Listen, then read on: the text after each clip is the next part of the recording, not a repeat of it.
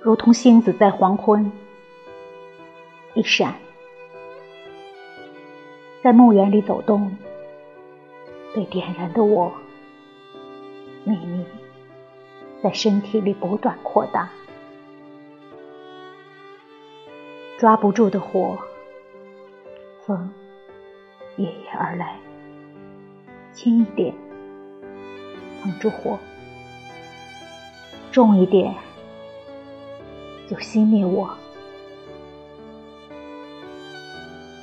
他们与我隔土相望。站在时间前列的人，先替我沉眠，替我把半截人世含进土里，所以我磕磕绊绊，在这座墓园外提取肉，流去血。然而每一次，我都会被击中，想在不停的耳语里找到尖利的责备。